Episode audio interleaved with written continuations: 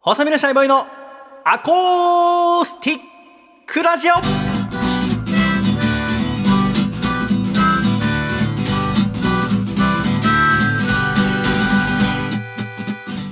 シャイ皆様ご無沙汰しております細身のシャイボーイ佐藤孝義です細身のシャイボーイのアコースティックラジオこの番組は小銭が落ちる音がすると振り返ってしまう細身のシャイボーイとパパーという声がすると、振り返ってしまう笠倉の、二人でお届けする不意打ちラジオですよろしくお願いしますよろしくお願いいたします。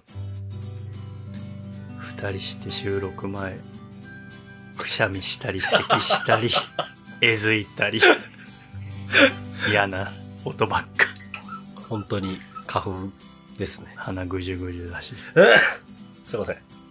許しませんはい。 笑うしかないです、もう。抵抗できない花粉には。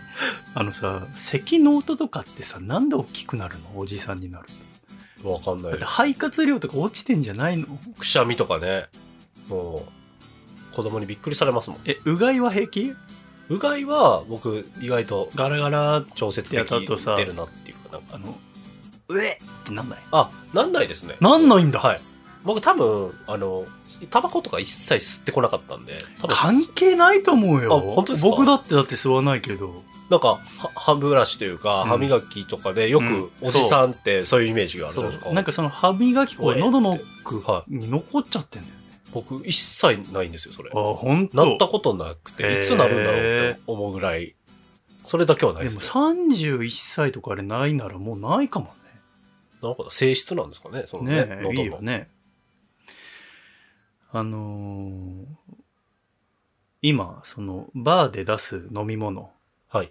そのアルコール類はいろんなとこでバーで聞いてわかるんだけど、はいそのノンアルコールのものをどこまで置くかっていうのをいろいろ考えててはい。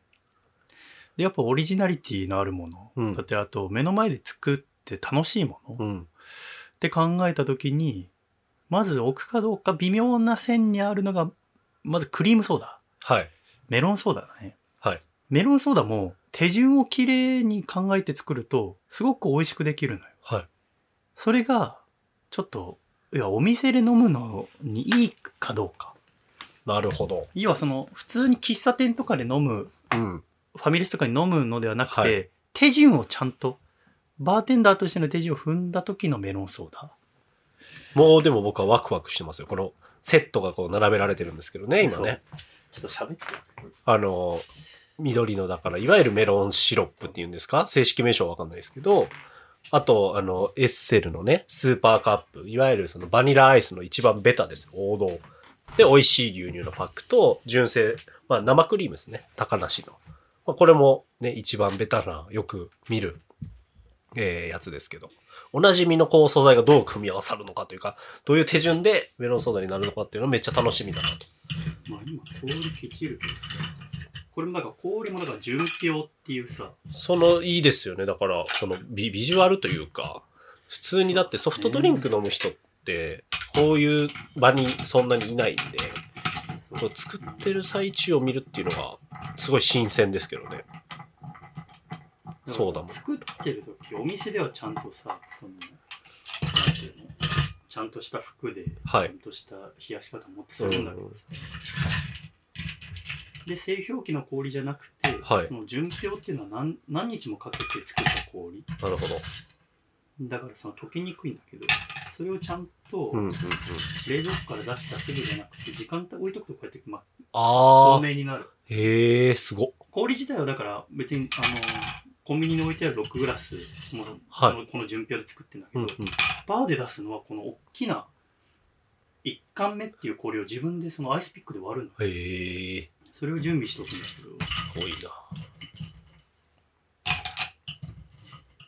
この炭酸もいいですね。カナダドライのこのクラブソーダって書いてある。ソーダだけが入ってる。やっぱどうしても炭酸自体はその瓶のものが一番やっぱ炭酸が強いからああ、やっぱそうなんですね。言いますよね。クラブソーダを入れうるんんだよねでもその前にこのメロンシロップはこのバースタイルのものへえ。キャプンテンって書いてありますですね、なんか他ね、に映今画んで。とこ飲んだ中で多いし、これワンショット。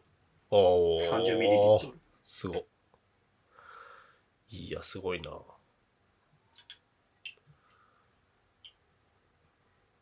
うやってね、見ることで、こう、特別な一杯みたいに感じそうですけどね。メロンソーダを目の前で作られることがあんまりない。初めてで。すよ。だって。もうできたものが出てくるとそうか、そうドリンクバーでジャーって、もうそんなイメージですから、ソフトドリこンれク。をお酒と同じ手順で作るっていう。なんかいいですけど手間をね。かけたらちょっと楽しいんじゃないかと思うんだよね。ま単純にあチェリーを添えるかどうかわかんないけど。見ててね。いい音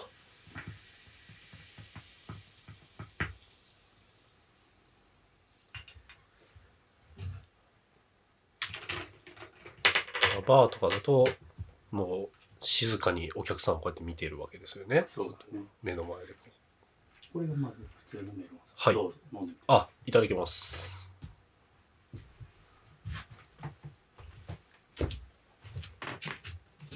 あー、美味しい。すごい爽やかだよね。めちゃくちゃ爽やかです。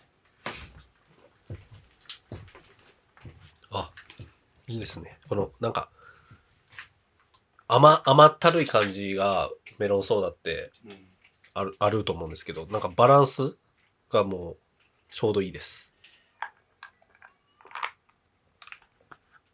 あ、美味しい。 そんなガブ飲みするもんじゃないから。 普通に、普通に、あの、ソフトドリンクを楽しむ。まあそれがメロンソーダね。美味しいです。そしてもん、まあそれはね、はい。いかようにもき、まあその今、薄張りのグラスに入れたりしてるから、それにはまた変わるんだけど、あとミックスジュースです、問題は。いいいいですよ、ミックスジュース。ミッ。クスジュースって、はいその、なんていうのかな、はいお手本のようなレシピがないんですよね。そうなんですね。家で作ったことないですかあ、家ではないですね。ないか。なんていうか、美味しく作るのが 難しいね。断念しました。あのー使う材料って何が入ってると思いますかえ、なんかイメージ。その店によってかなり違うんですけまど。あでも、まず、なんかバナナベースあかなっていうのはあ、うん。ありますね。ということそはにバナナは、えっ、と、フレッシュフルーツですもんね。はい普。通のバナナってことだよね。あとはあと、牛乳。牛乳。でそれベースでなんか、他の果物を入れてるんだろうなぐらいしか、今のままだとバナナジュースじゃないですか。そうなんですよ。そこにだから、まあ、基本として入ってるのは、うんまず缶詰の応答ああ。はにパイン。いはいはい。これは必ず入ってるんですようね。んで、バナナみたいな。で、あとは入れる人がいたりいなかったりっていうのだと、缶詰のみかん。ああ、なるほどなるほど。そして、リンゴ。へえ。生の。それを、だから、で、キウイも入れる人いるけど、やっぱ基本は入れない方が僕は好きだったんだけど、ううんうんうん。その要はし、で、あと缶詰のシロップはいはいはいの。部分もい、入れるとこが関西の喫茶店では多い。へえ。けど僕はそれを入れなくてもフルーツ自体で甘いから、うんうんうん。あんまり確かににも甘すぎちゃうかなシってロ思ッうプ確かに甘いですからね、あれだからは。大人のはい。フルーツジュースミックスジュースって考えならそれ入れない、だはからその缶詰のもものはだから一口サイズに出しい。て、うんその冷凍保存ができるのよはいはいはいはいはい。それは大きいで,、ですそね。こにバナナを加えうんたりとか、リンゴを入れるか入れないかとかを調整したものを今からお出ししましょう、はい。いや、楽しみ。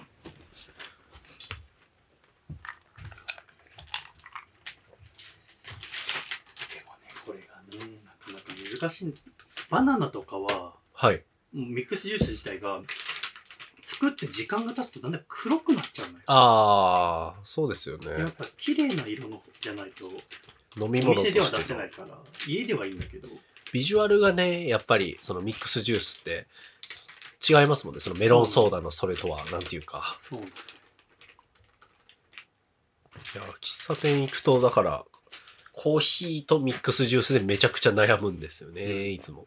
それぐらい、大阪の人間にとっては定番と言いますか。そしてハンドブレンダーでいきます。あ、出た。でお客さんの前で混ぜるというかね。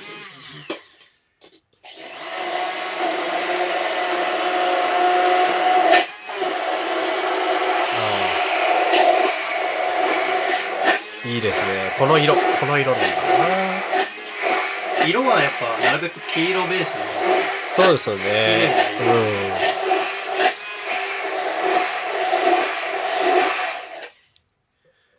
なちょっと置くと本当にすぐ黒くなっていきますそうなのようんそれをよいしょあーで持ってはい普段だとジュース用のグラスだけど、はいバーだからアイリッシュコーヒーのグラスですねへえすごっ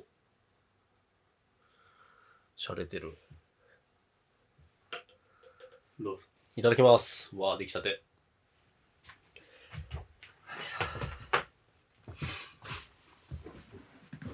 あ美味しいうん。うまいね。うん新鮮この一気にいっちゃうんですよねこれ、一気にいっちゃうのがいいのか悪いのか分かんないんだよね。うん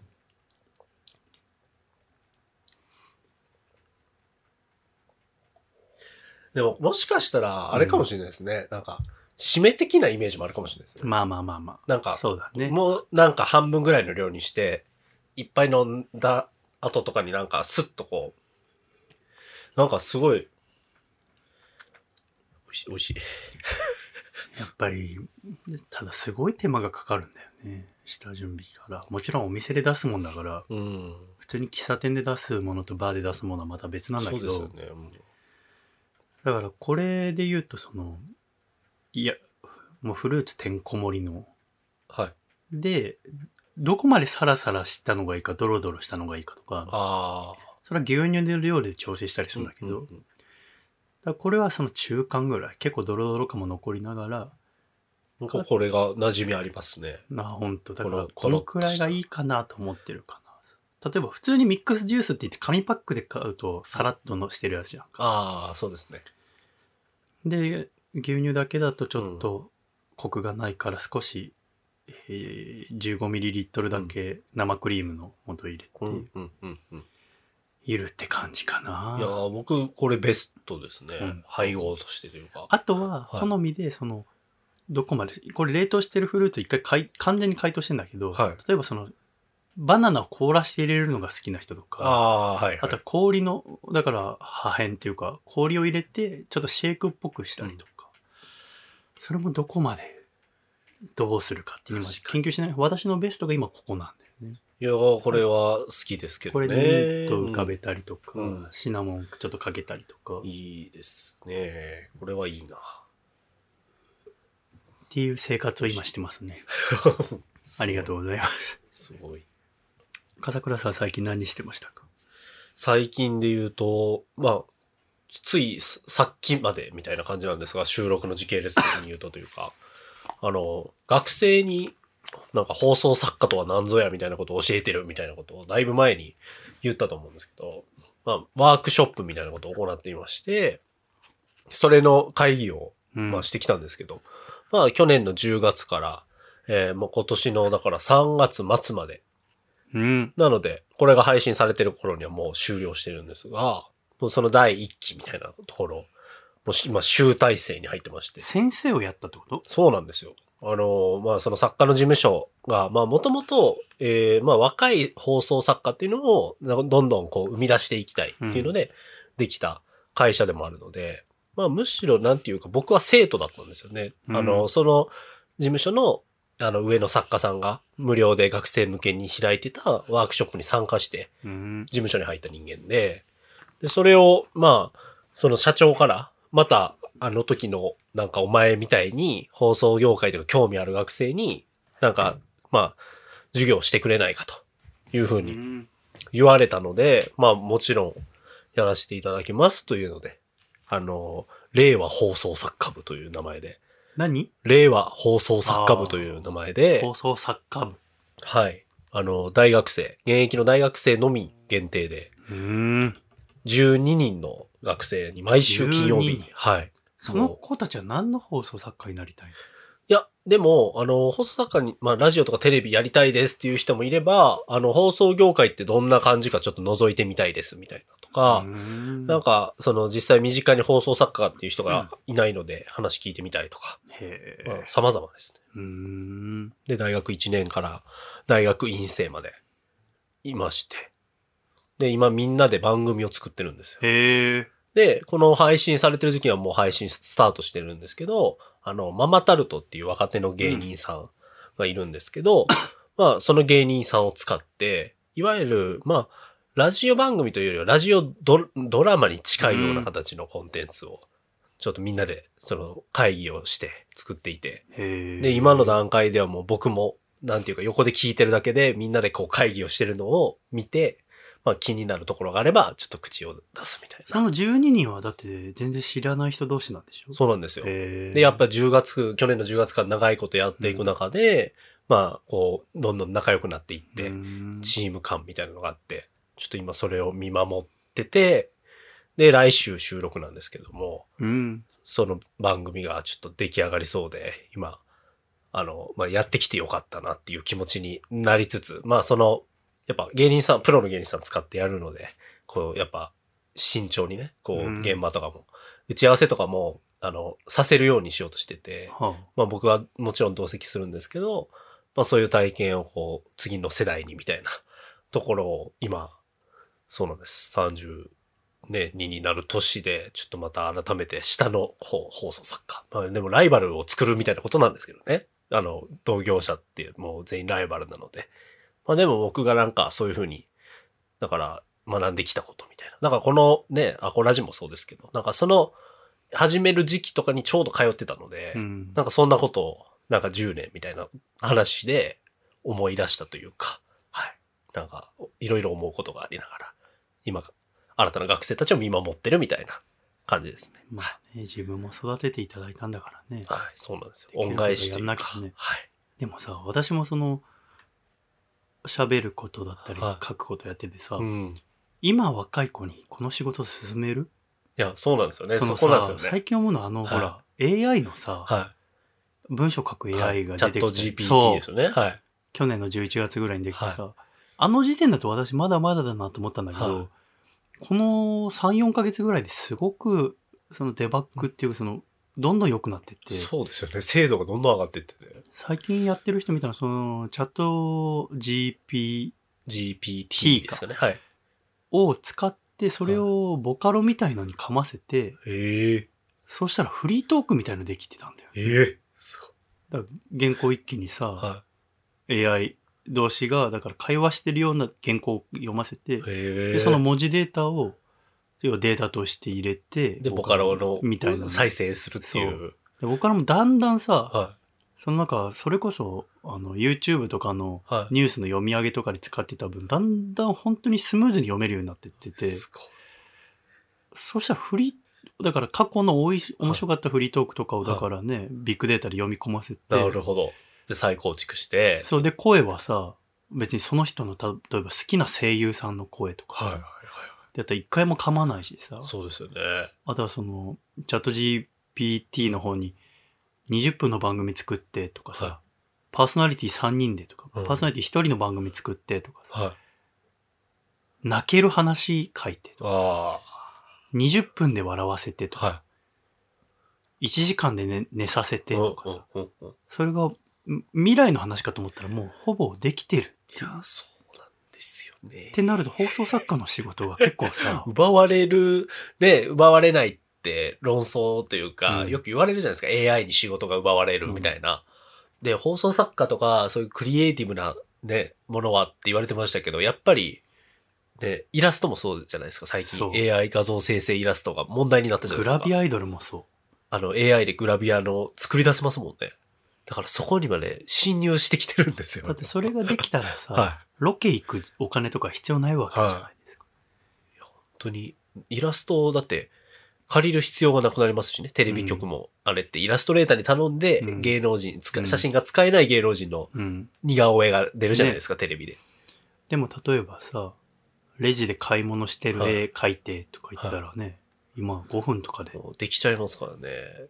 だからイラストレーターもそうですし、どんどんそのクリエイティブなことみたいなのが大丈夫なのかなっていうのは一個ありますけどね。うんだからそのね、これから作る子たち、うんまあでも、なんどっかしらでは人間が必要になるんだと思うんだけまあど、そんな中でもね、興味持ってくれてる子たちがね、いるんで、なんかそこにはちゃんと伝えたいなみたいなのがそうだね、思いとしては伝えられるうちはうね。んありますね。だからその、今店作ってる、ラジオブースを一緒に作ってんだけど、はラジオブースもだから、もう私の憧れのラジオブースみたいなものを作ってるわけだけど、要はその結局そのコロナ禍になった時にその喋るアプリなんだっけえーっと、えレジオトークとかじゃなくてはいはい。クラウドなんたらみたいな、あ、えー、あの紹介制のえーっと、クラブハウス。クラブハウスとかさ、でもそうだしなんか喋ること自体は喋りたいって人結構いるんだなと思ってさああ、確かにそうですね。でもやっぱりそのうんまだこう、な生配信とうかん。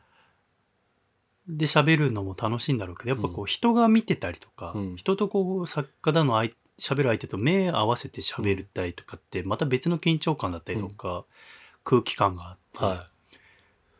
それってやっぱそのこれから面白い番組聞く方はいうん。聞く楽しみはもしかしたらその機会に変わるかもしれないけど喋、る楽しみ自分が喋る楽しみは自分がやるしかないじゃないですか。はい。と思ってそのブースを作ることにしたんだうよねん。はいそれがでもどこまでうまくいくのかとか、はいは本当にやりたいと思うのかとかわかんないんだけど、い。確かに。自分がもし学生とかだったらうん。しゃべ人前で喋ってみたいとか、は面白い話を自分の知人じゃない人い。はそれこそ私みたいな他人だったりい。とか、その場にいるお客さんとかにうん。は話してみたいい。うとん。いう気持ちになるんじゃないかと。うん。やっぱ人間じゃないとできない楽しさみたいなのも考えなきゃいけない頃に来てるのかもなってうん自分でも今ちょうど思ってるとこですけどね、やっぱ人間同士のヒリヒリだったりは受ける受けないみたいなとか、そういった空気感もあるし、いその場にいる同じ話でもうお客さんの層とかにも変わるかもしれないじい。ゃんは満帆に人がいるうかん少しだけかとか、うん女性が多いか男性が多いか、うん年齢上の方が多いのか若い子が多いのかとかい。うん。っていう緊張感はやっぱ人間しか出せないところっていうのをより楽しむ店にしたいなと思ってる、はマニュアル化できないよ、い。うん。それすらもマニュアル化されたらたまったもんじゃないいからやね、本当そうですよ。時々もんだよねラジオ一つ聞いててもねでもそれこそそのお酒だのこうジュースを飲むとか味覚っていうのはさ、は自分で楽しむもんだけど、はお酒の歴史勉強してて思うのは、い。はい。人間の歴史ってお酒の歴史なんだなって思うよなおー。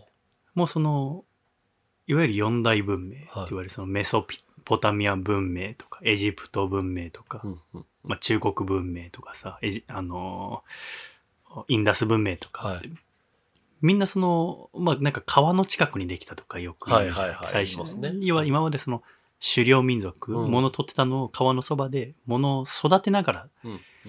暮らすようになったってはでそこにお酒ってものが出てくるい。うん。大体今から紀元前4000年ぐらいって言われてるから今から6000年前ぐらいは人間の歴史とお酒の歴史ってのが同じぐらいにあってい。はい。でも笠倉君はお酒飲まないじゃないですかそうですね。はい。お酒って何だと思うお酒。最近ずっとその根本の部分はいはいはい。要は人間が好きなおコンピューターはお酒飲まないじゃんそうですよね。うん。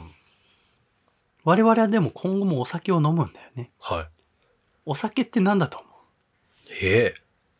じゃあ例えばさ、はジュース飲むでしょはグレープジュースい。は100%果汁。い。うん。うん。うん。ワイン飲まないかもしれないけど、ワインがあるでしょはい。ワインって何からできてるか知ってるぶどうですよね。そう、ブドウだけなんだよね。はじゃあ、100%果汁のジュースと何が違うのい。何が違うやっぱアルコールが入ってるかどうか。ああ、発酵。発酵っていうんですかな、な、わかんないですけすごくいいね。ど。 はい。アルコールが入ってるかどうかなんだもんね。はい。アルコールって何なのアルコール。あれってはい、ブドウジュースにはい。アルコールっていうものを足してるのはではないんですよねい。。はもう、うなずくしかできないけど、はい君がそのお酒の知識がなさい。すぎなてさすぎて。でも、そのさ っきかさちゃんが言ったのが正解で、はその発酵っていうのが起こ起きるんだよね。はいその地球の摂理で。はいはいはい。だからその文明の人たちも、なんか物、液体作った時にはい勝手に発酵してアルコールが生まれて、はい。それ飲んだら、なんか、これよくわかんないけど、なんか気持ちが高揚するっはいはいはい。てなったのが人類とお酒の出会い。はあ、なるほど。で、それぞれの文明にそれぞれのお酒があるんだようね。ん。それこそブドウからできたのがワインの元となるお酒だったり、は麦からできたのがビールの元となるお酒だったりとか、日本だったらそれこそ口上酒みたいなものは、あーその後麹と出会って、はで日本酒ができてったりはその場所場所によってそれぞれのお酒というものが生まれてくんだけど、い。ん。我々は生まれた時からお酒がありすぎてはい。お酒っていうものが何かをいまいち分かってないんですよね。はい。じゃあお酒っていうのがジュースと何が違うの他の飲み物と何が違うのってなると、やっぱりそのアルコールがあるかないか。はいじゃあアルコールっていうのはどうやって生まれるかっていうと、さっきかさちゃんが言ったのが正解で発酵させるとはい。アルコールが生まれるんだよね。ううんうん何が発酵するとアルコールが生まれるんだと思うええ難しい。発酵って何なのなんかさ、はい発酵食品とか聞くよね。しますよね。よく納豆とかね。うん。なんかあれじゃないですか。パンとかねもう空気、あの、酸素とかは、あ、こう酵素とかあ、いいじゃないですか。いいなんかあの、すごくいい。探り探りですが。つまり、りその糖分というものはがあって、この糖分い。がんうん。酵母っていうものの力を借りてはい。化学変化する。はいはいはいはい。変化するとアルコールと炭酸ガスを作り出す。はいはいはいはい。糖分が酵母の力を借りてはい。アルコールと炭酸ガスになうる。んうんうんうん。はい、一緒にどうぞ。糖分糖が分が、何の力を借りて酵母の酵力を母の力を借り、て何と何にえアルアルコールコールー、とと、炭酸ガス。ガスを発生させるそう。はにい変化する。変化する。これはがいアルコール発酵。なるほど。これがはいアルコールを作るっていうこと。なるほど。糖分が糖分が、酵酵母母のの力力をを借借りて、り、アルコールとと炭 酸炭酸ガガススをを発生させる。これ はがいお酒のすべてなんです。へー今目の前にお酒あるでしょ。はいい、ろんなお酒あるよね。いっぱいありますこよのお酒なんていうお酒これは、え、あれですよね。普通にビビール。これビールですね。これビール。はい。私の目の前にある。これちょっとわかりづらいね。これなんだったかなはいえへえっ、と、去年、かさちゃんがこれ飲んで陽気になって家を追い出されたやつ。テキーラ。テキーラ。はい。テキーラ。これはテキーラ。はい。ここにある、これ V から始まるお酒、これなんだと思うえ、ウォッカですかそう、これウォッカ。はこの目の前にある、このクルッキリシマってこれなんだいと出思うた。え、これは、え、日本酒焼酎違う。そう、焼酎。あ、焼酎。はい。すべてが、はい。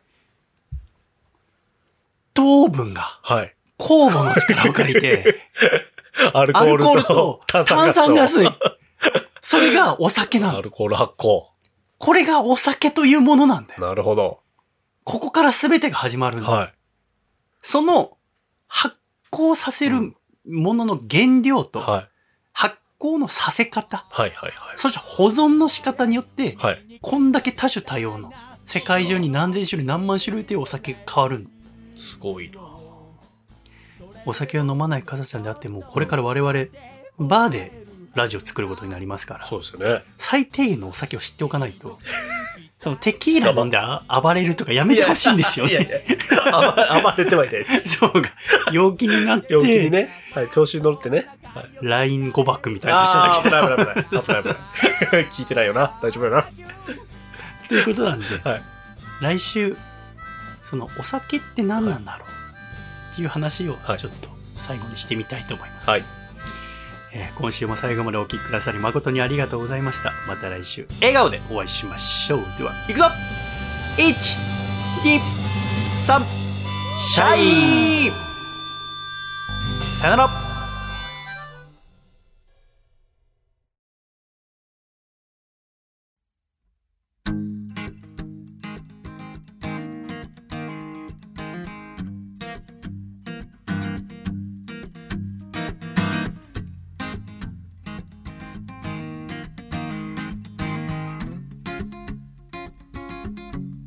このまま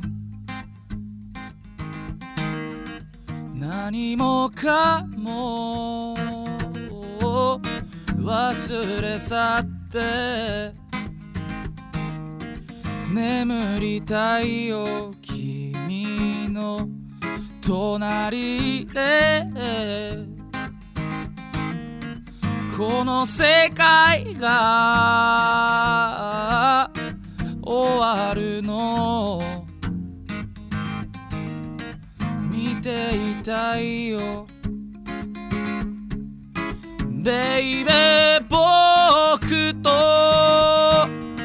君はちょっとずれているんだ自分のことが分かってても分からないふりをしてるんだねえ君に本当はそっと伝えたいんだいつまでもまだうだうだとこの部屋で話してたいんださよなら僕らの青い日々よ三風のように去りぬたよララララララララ花散りまた咲く頃もう一度会えるのさ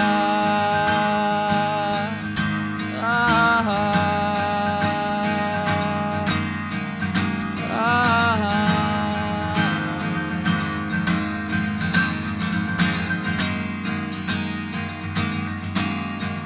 ベイベー僕の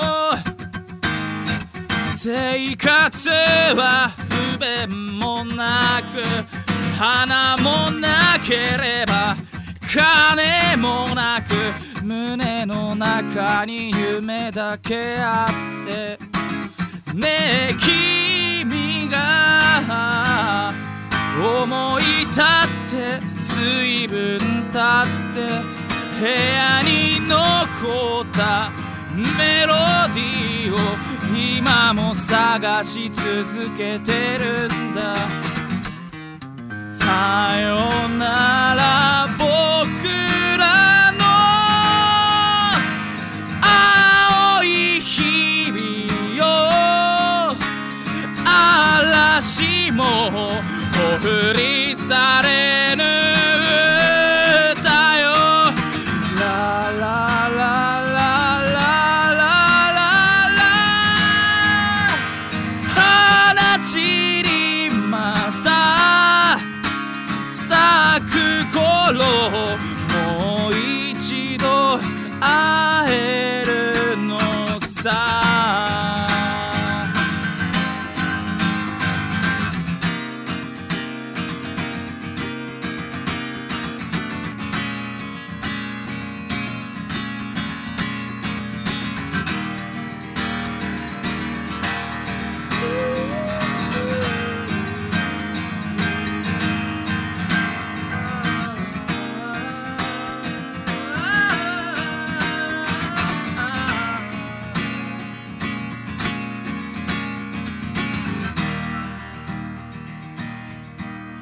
このまま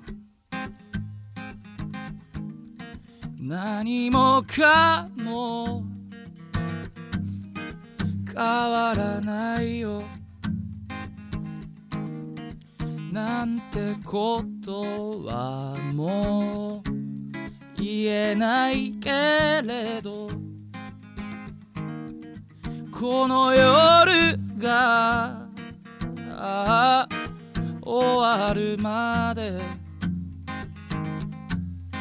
終わるまでさよなら僕らの青い日々よ嵐もほふりされぬ歌よララララララララいつの日にかすべてを夏しく思うのささよなら僕らの青い日々よ三風のように去りぬたよラララララララ花散りまた咲く頃